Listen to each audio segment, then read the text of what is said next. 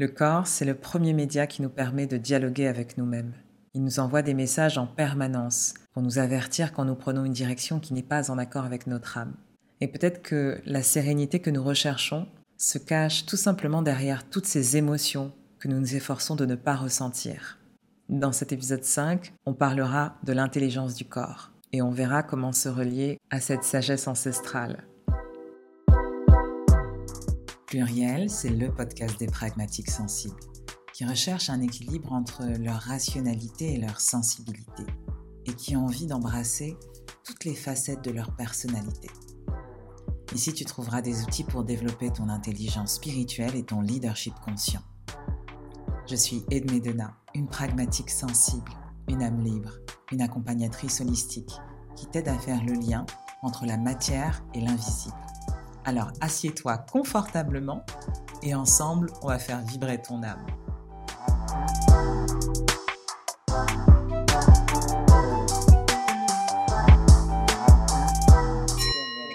Pluriel, pluriel, pluriel.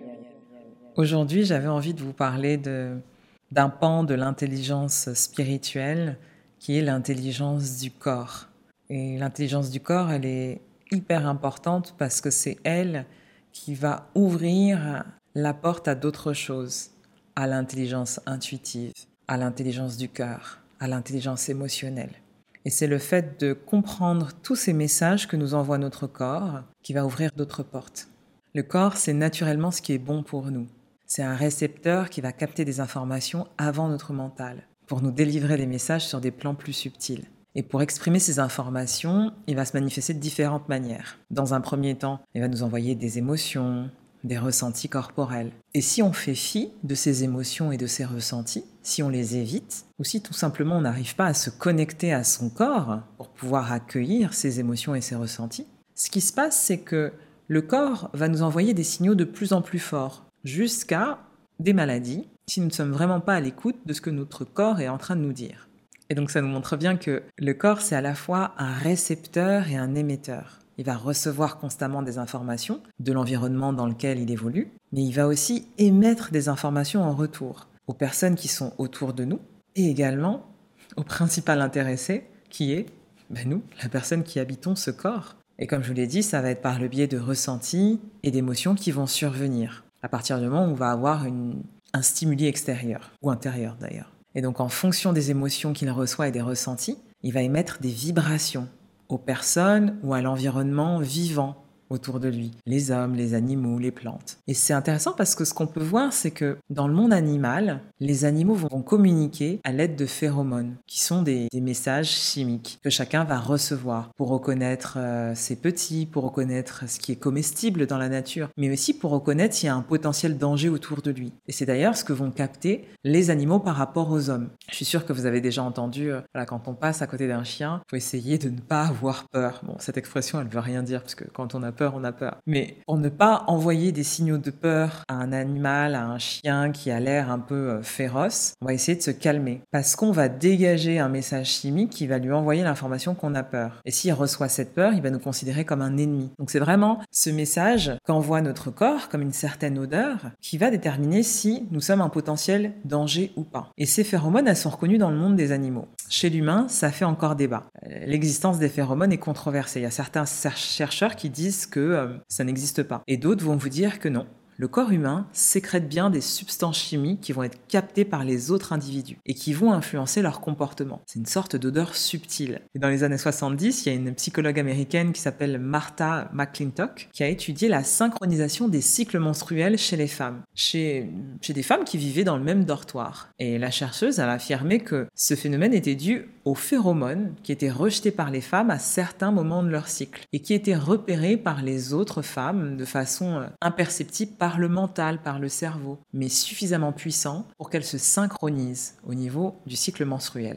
On peut aussi se poser la question de ces phéromones pour l'attirance sexuelle. Qu'est-ce qui fait que nous sommes attirés par des personnes et repoussés par d'autres? Là aussi, certains l'expliquent par les phéromones. Ils disent que ça va rendre les interactions sociales plus faciles et influencer l'humeur des gens qui sont autour de nous. C'est aussi ce qui explique qu'on peut éprouver un sentiment d'appartenance, de proximité avec des gens qu'on ne connaît pas mais qui sont de notre famille. Donc on va les reconnaître instinctivement parce qu'il y a cette sécrétion euh, de phéromones, de, de messages chimiques. On va reconnaître les siens. Donc comme je vous l'ai dit, toutes ces études sont controversées. À vous de voir ce que vous avez envie de retenir. Maintenant, c'est vrai qu'en observant les interactions entre humains et entre les humains et le monde animal, on sent bien qu'il y a quelque chose de plus instinctif qui se passe. Il y a quelque chose qui va au-delà de la logique et au-delà des paroles. Donc l'intelligence du corps va bien au-delà de l'interprétation des maladies. Hein. Le corps, il a une véritable sagesse et bien souvent le corps sait mieux que nous. C'est pour ça qu'il nous envoie des signaux pour nous remettre dans la bonne direction. Le problème, c'est que bien souvent, nous ne l'écoutons pas, nous n'accueillons pas les messages et nous ne sommes pas en réception. Nous ne sommes pas disposés à recevoir ces messages. Et pour comprendre l'intelligence du corps, l'un des points de départ, c'est de comprendre que on vit dans un champ d'information et d'énergie. Tout le monde qui nous entoure, tout est énergie, tout est information. Et notre corps va nous permettre de recevoir des informations sur le plan subtil. Donc ça va aller au-delà de la matérialité, de ce qui paraît, de ce qui est visible. On va aller directement à un niveau d'information où les informations sont brutes, sont pures. Comme si le corps était relié à la fois à notre conscience supérieure, à la conscience qui sait tout de nous. Comme si le corps était euh, en partie relié à la source qui contient les informations sur nous, sur le monde, sur l'histoire aussi du collectif. Les messages naturels de notre corps, ce sont d'abord les rêves, les intuitions, les prémonitions, les sensations. Et encore une fois, celles-ci peuvent être, autant être agréables que désagréables. Le problème, c'est qu'on n'écoute pas ces messages. Donc le corps va nous les envoyer de plus en plus fort, sous forme de maladies, sous forme aussi d'accidents. De là, quand les messages sont de plus en plus forts, on est obligé de les ressentir. En tout cas, elles attirent notre attention. Et là, il y a deux positions, parce qu'on ne sait pas forcément décoder les messages de notre corps. Soit on se pose les vraies questions, c'est pourquoi il se passe ça à l'intérieur de mon corps? Pourquoi j'ai des blessures à répétition? Pourquoi j'ai tant de choses qui, qui, passent à travers mon corps, tant de mots que je ne comprends pas? Il y a peut-être quelque chose à comprendre derrière tous ces mots. Soit je me dis tout simplement, eh ben, je veux juste aller voir le médecin et faire taire ces symptômes. Et là, le médecin fait taire les symptômes, mais vous ne prenez jamais conscience de la source du problème, de ce que votre corps essaie de vous dire. Et le risque quand on fait ça, c'est de passer d'un mot à l'autre ou de voir le même mot revenir. Alors bien entendu, il ne s'agit pas ici de ne pas aller voir le médecin. Si vous êtes malade, allez voir un médecin. Ce que je suis en train de vous dire, c'est que bien souvent, quand j'étais malade avant, je ne faisais que faire taire le symptôme. Du coup, il revenait de plus en plus fort, ou il y a d'autres mots qui arrivaient. Mais à aucun moment je me posais la question de savoir quelle était la source, en tout cas le pan psychologique du mot physique que je pouvais avoir. Et quand j'ai commencé à prendre en compte le pan psychologique, quelque chose a changé. Déjà, j'ai eu beaucoup moins de mots.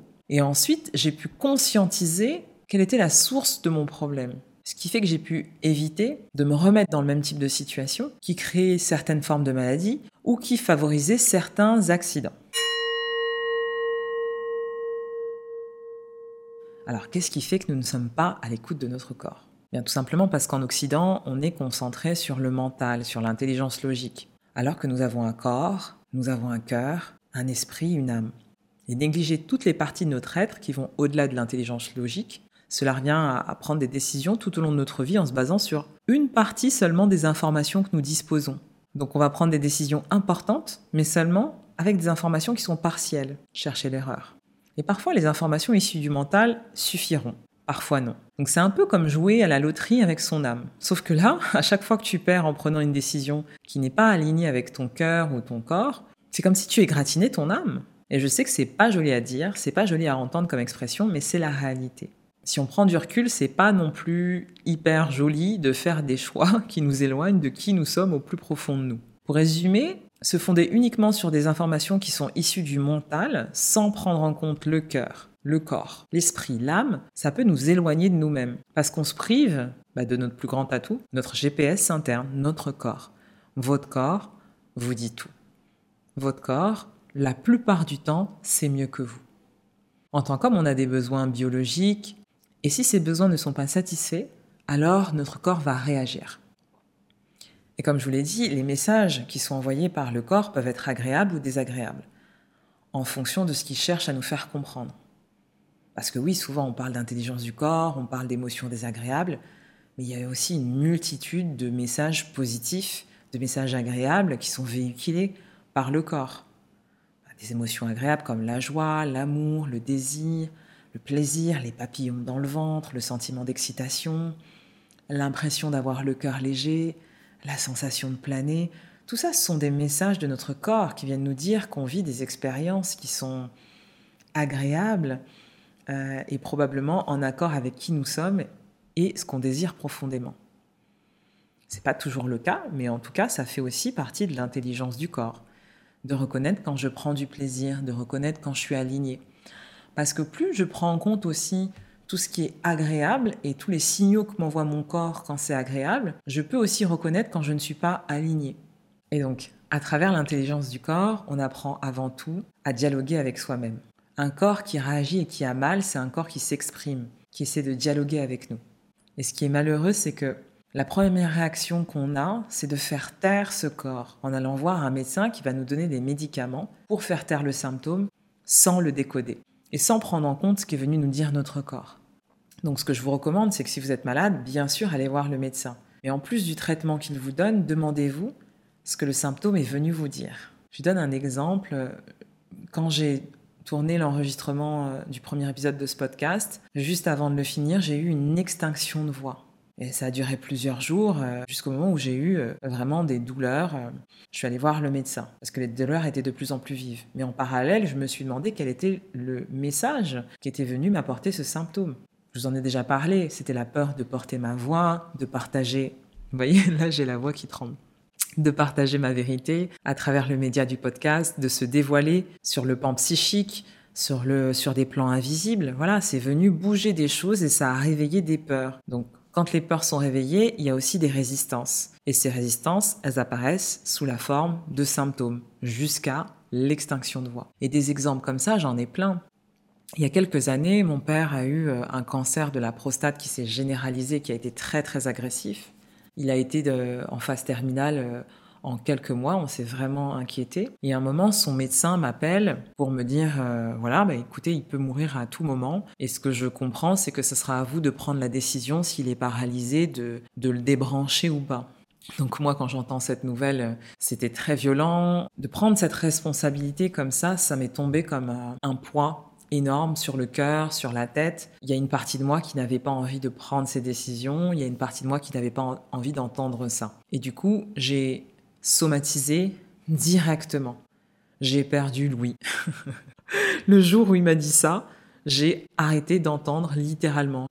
Et quand je suis allée voir un ORL, pensant très logiquement que, bah, je sais pas, j'avais quelque chose, euh, j'avais une infection, euh, et je, lui dis, je comprends pas, je j'entends plus de l'oreille, j'entends plus de l'oreille gauche, euh, j'ai un souci. Et il me dit, asseyez-vous. Je suis là, ah bon.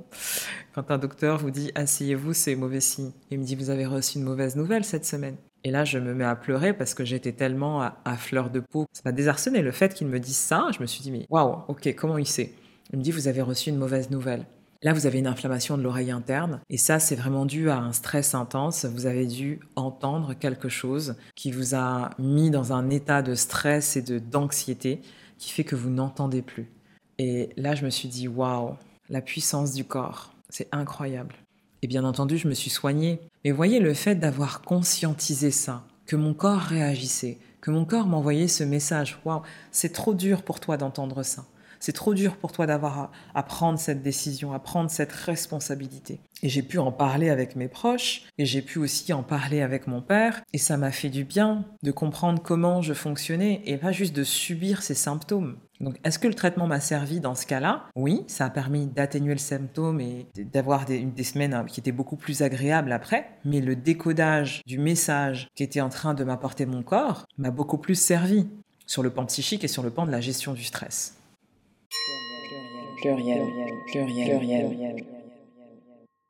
Tout ce que je viens de vous décrire fait référence à la méthode de biodécodage créée par Christian Flech, qui est thérapeute et avant d'être thérapeute, il était infirmier. Il a écrit un ouvrage de référence sur le sujet dont je vous ai déjà parlé, qui s'appelle Le décodage biologique des maladies, qui est une sorte de dictionnaire des symptômes et des émotions.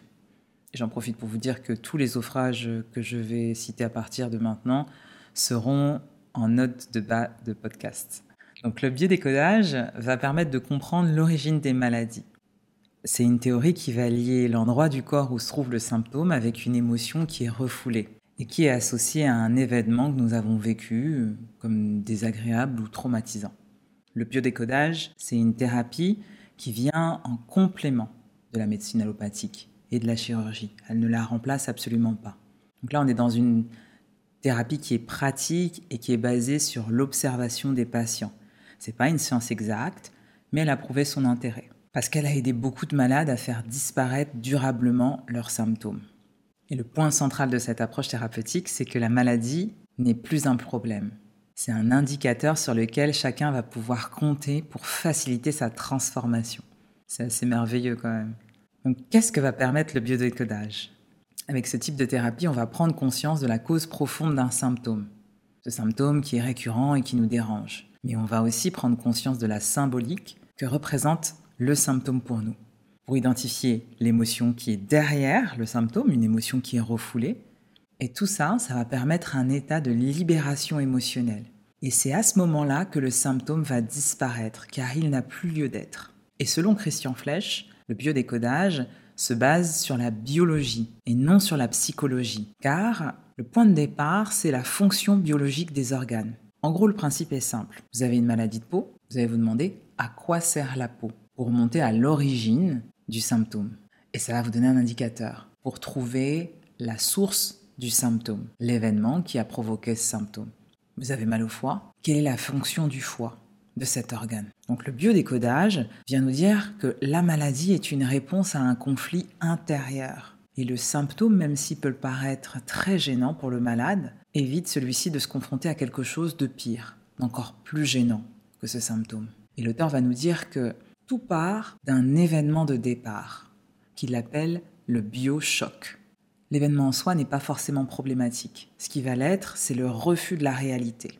En gros, on a un événement, le biochoc, et de là, il y a trois possibilités. Soit j'accepte la réalité comme un adulte, mature, épanoui, mais dans ce cas, il n'y a pas de problème. Soit je suis dans le refus de la réalité et j'exprime une émotion désagréable.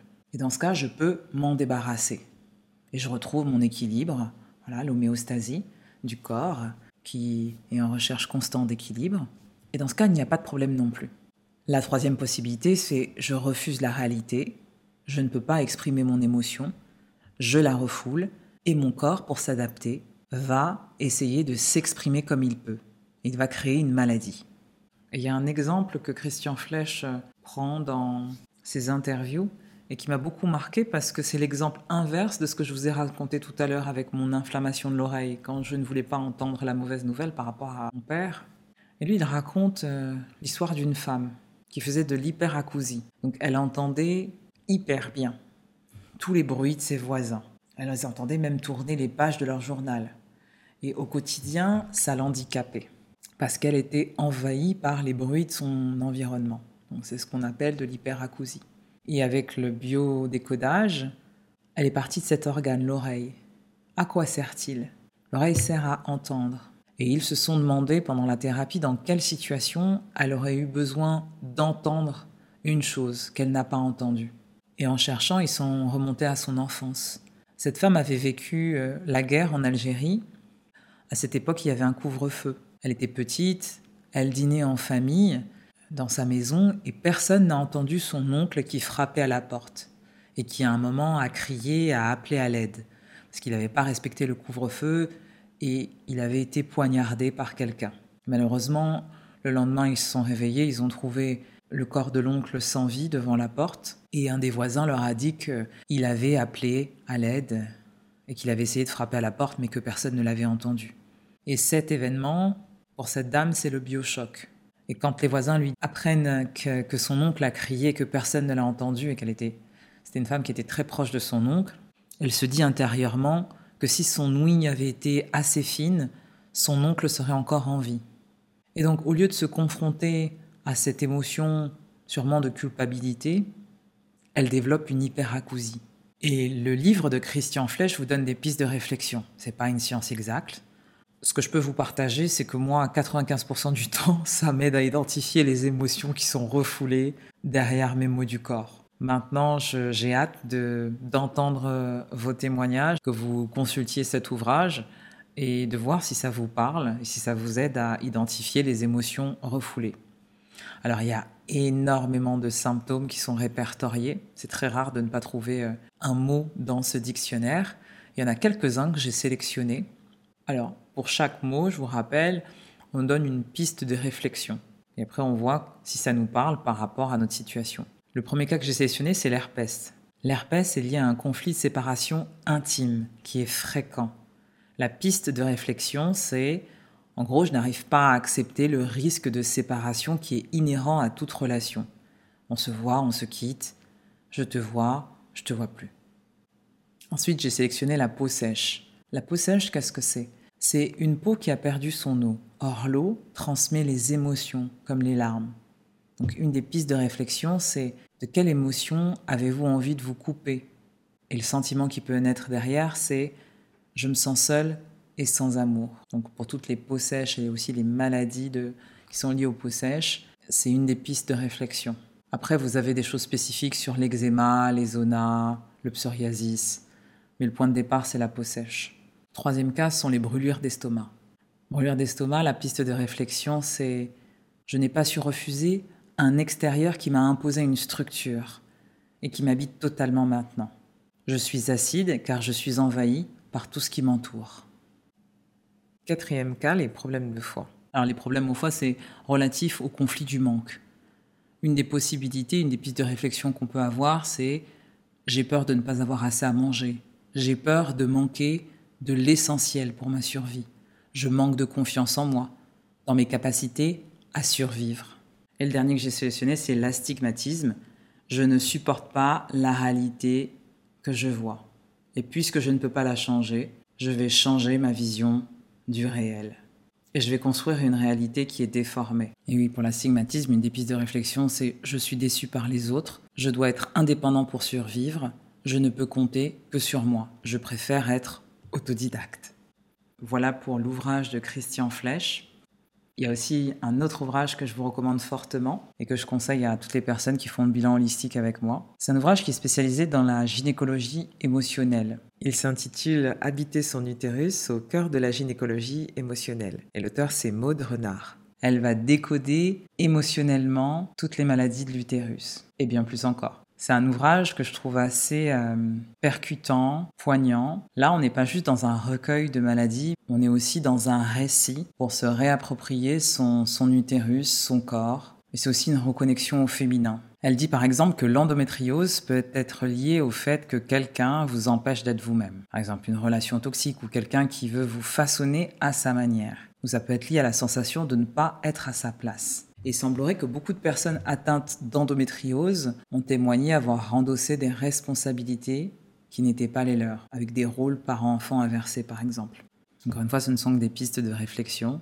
Sur la même thématique, je vous recommande aussi le livre de Michel Odoul, Dis-moi où tu as mal et je te dirai pourquoi. C'est un ouvrage de psycho-énergétique. Donc là, il y a vraiment chaque organe est lié à un pan psychologique. Il se base beaucoup sur la médecine traditionnelle chinoise et il y a une, dimension qui est vraiment beaucoup plus spirituelle comparée à, l'ouvrage de Christian Flech. Là aussi, à la fin, on a une sorte de, répertoire euh, des mots, mais euh, la moitié du bouquin euh, est consacrée à de la spiritualité et à la philosophie orientale. C'est pas mal, c'est un style différent, je vous le recommande aussi.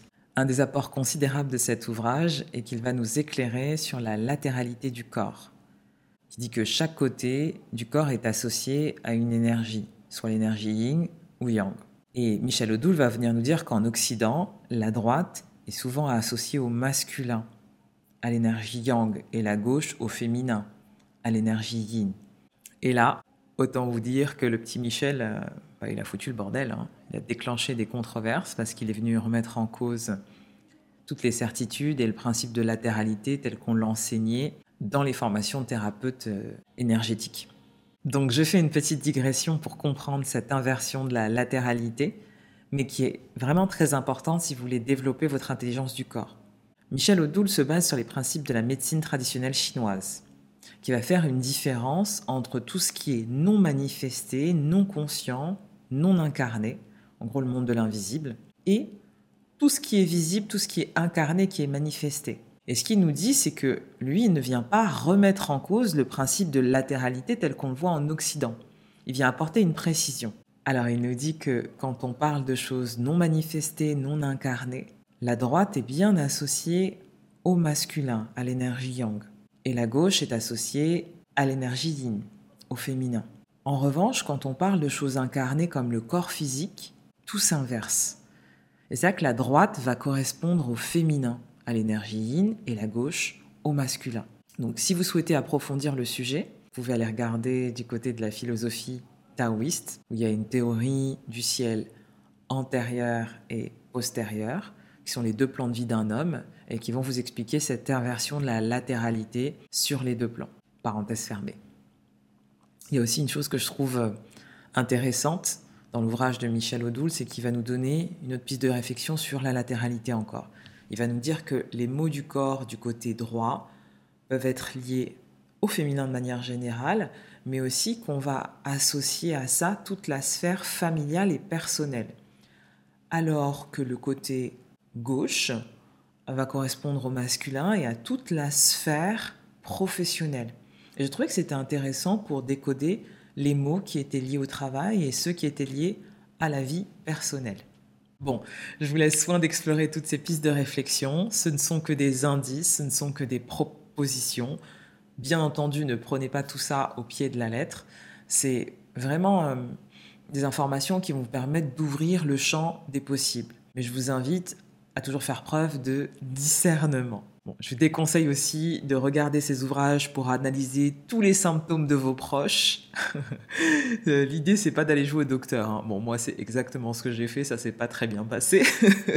Donc, je vous déconseille de le faire. Voilà. L'idée, c'est plutôt d'aller chercher des clés de compréhension pour soi-même, pour aller vers un mieux-être. Et si vous voulez influencer vos proches, ça sera par rayonnement. Ils vont voir que vous avez réussi à décoder des choses, que vous avez réussi à euh, vous libérer émotionnellement. Ils vont vous demander ce que vous avez fait. Et là, vous pouvez leur conseiller la lecture de ces ouvrages. Mais c'est à eux de euh, s'intéresser à, à tout ça personnellement et de voir comment ils souhaitent interpréter les informations qu'ils vont trouver.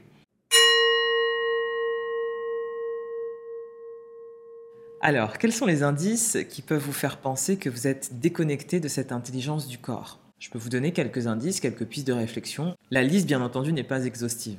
Alors premièrement, si vous avez des douleurs chroniques qui sont récurrentes et vous ne connaissez pas la cause, ça, ça peut être un premier indice. Deuxième indice, vous avez des difficultés à parler de votre état émotionnel, de mettre des mots sur vos émotions, mais même de les identifier. En gros, quand on vous demande comment ça va, pour vous, ça va toujours, même quand ça ne va pas. Il n'y a jamais de nuance dans vos émotions. Troisième indice, vous avez tendance à minimiser l'intensité de votre douleur et vous attendez toujours le dernier moment pour vous soigner. Quatrième indice, vous vous blessez régulièrement à différents endroits du corps, même si certaines blessures peuvent s'expliquer médicalement, mais vous constatez que une blessure en cache une autre et à partir du moment où vous soignez une blessure, il y en a une autre qui apparaît. Cinquièmement, quand vous faites des exercices de respiration ou de la méditation, vous avez l'impression d'avoir très peu de sensations corporelles. Vous n'arrivez pas à identifier ce qui se passe à l'intérieur de vous. Vous avez l'impression de ne rien ressentir. Sixièmement, vous ressentez souvent des états de sidération ou de vide intérieur quand la réalité euh, va vous déranger. Et septièmement, vous ne vous rappelez pas de vos rêves.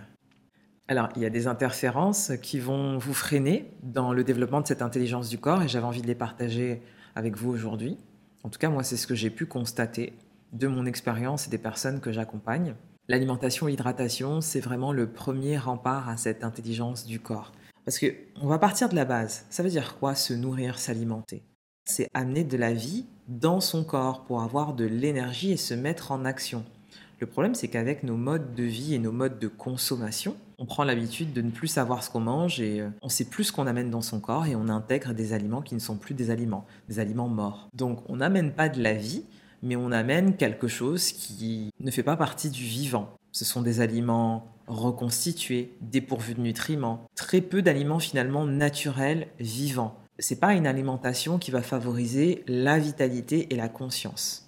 Et en psychoénergétique, on dit que chaque organe a un pan psychique et que quand l'un prend trop d'énergie, il y a un déséquilibre dans le corps euh, qui fait que euh, l'autre pan ne peut pas fonctionner. Je vais vous donner un exemple concret qui est lié à l'alimentation. En psychoénergétique, on pense que le cerveau et l'estomac sont liés. Ils ont la même fonction. La fonction, c'est de consommer de la nourriture.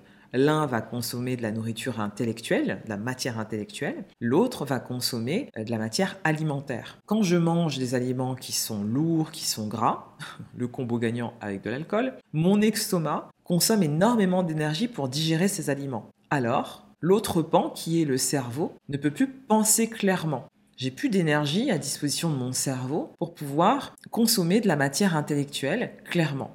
Et pour ça, je vous mets au défi de travailler sur un nouveau projet euh, alors que vous venez de manger euh, deux assiettes de pâtes carbonara euh, voilà, en ayant bu de l'alcool. Et d'ailleurs, inversement, on constate que les hommes d'affaires qui réfléchissent énormément souffrent souvent d'ulcères à l'estomac, puisque le mental va consommer toute l'énergie et il y aura un déséquilibre qui va se créer entre l'estomac et le mental, qui ont tous les deux la même fonction, qui est de consommer l'alimentation. Alimentation qui est intellectuelle d'une part et alimentaire d'autre part. Revenons à nos moutons. L'alimentation vivante, elle est essentielle. C'est l'une des choses qui va interférer dans l'intelligence du corps. Plus je mange des aliments crus et non transformés, et plus mon corps sait quand il doit s'arrêter de manger. C'est comme si le fait de manger des aliments non vivants nous enlevait l'intelligence du corps. Vous pouvez faire le test.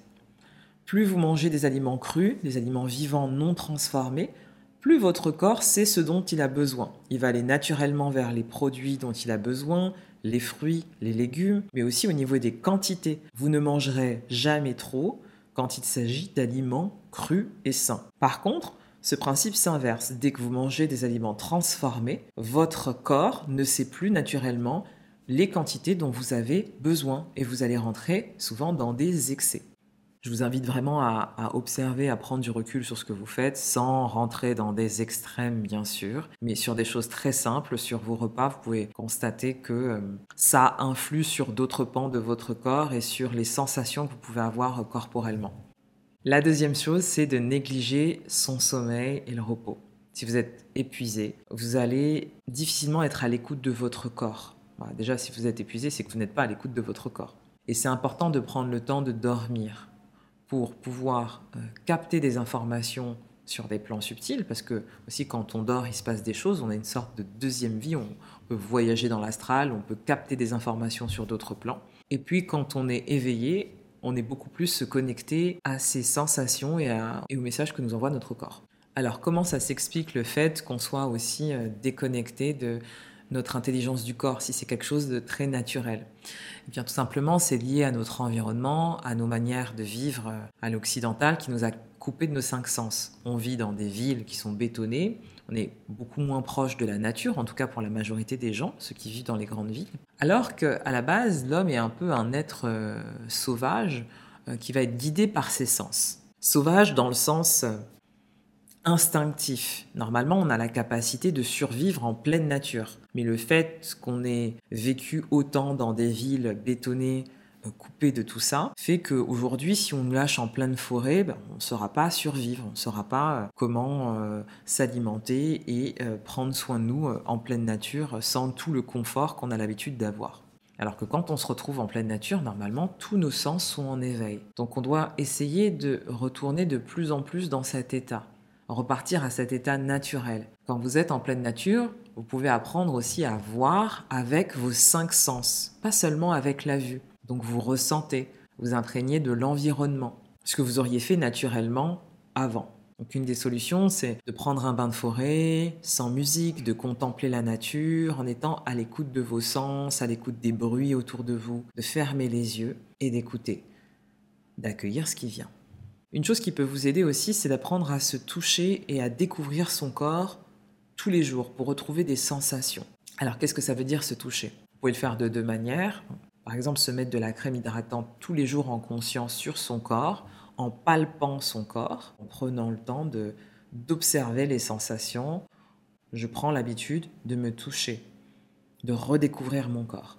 Ça peut aussi être en faisant des exercices de respiration. Je prends le temps de faire du pot à pot avec ma main qui va toucher soit mon torse, soit mon ventre, soit les deux. Et vous allez voir que les sensations sont très différentes quand je, je fais du pot à pot.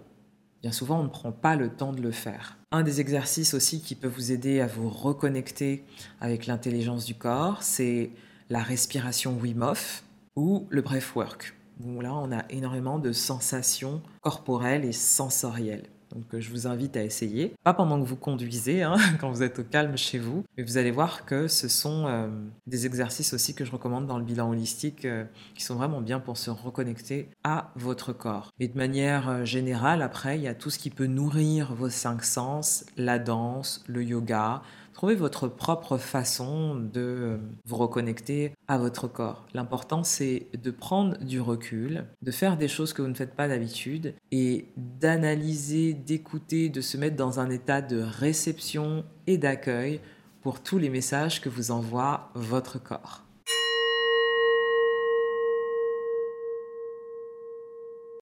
Voilà, l'épisode 5 touche à sa fin. Dans le prochain épisode, on abordera les deux autres pans de l'intelligence spirituelle, qui sont l'intelligence intuitive et l'intelligence du cœur, et qui sont complètement liés à l'intelligence du corps qu'on vient d'explorer aujourd'hui. J'espère que cet épisode vous a plu, qu'il a résonné en vous et qu'il vous a permis d'ouvrir le champ des possibles. Et si cet épisode vous a plu et vous a appris des choses, n'hésitez pas à le partager à des personnes qui en auraient besoin à le partager sur les réseaux sociaux, surtout à le noter et à le commenter sur les plateformes d'écoute. Je vous remercie, prenez soin de vous et je vous dis à la semaine prochaine.